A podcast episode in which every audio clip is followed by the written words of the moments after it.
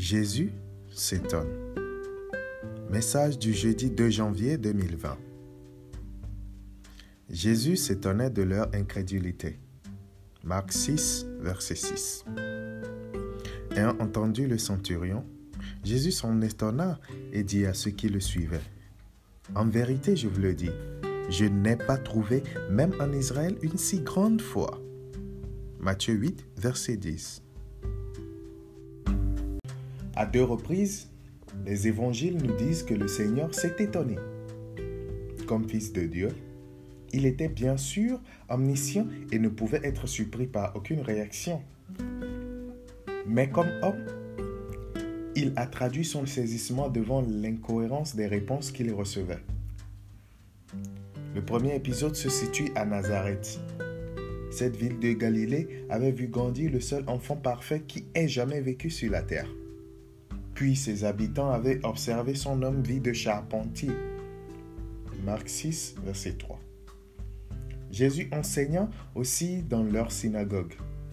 Mais ses compatriotes étaient des auditeurs tellement incrédules que le Seigneur s'étonna de l'étrangeté de leur conduite.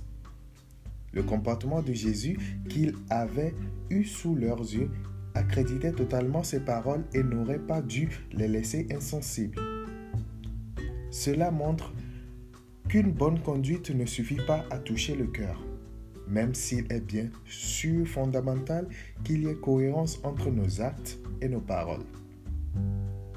Le second épisode a lieu à Capernaum, à proximité de Nazareth.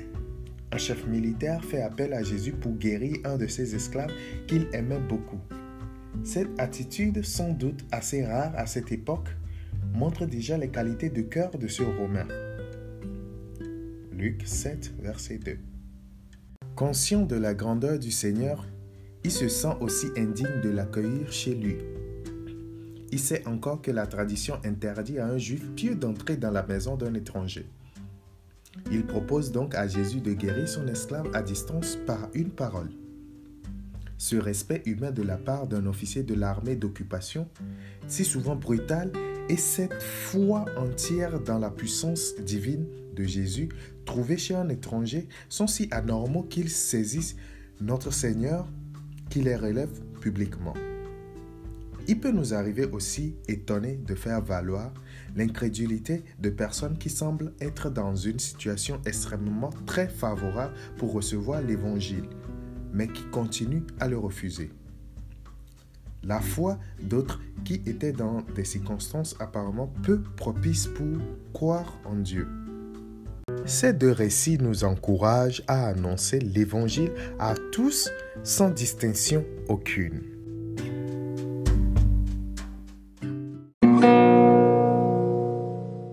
À demain sur Yahweh pour un nouveau message du jour.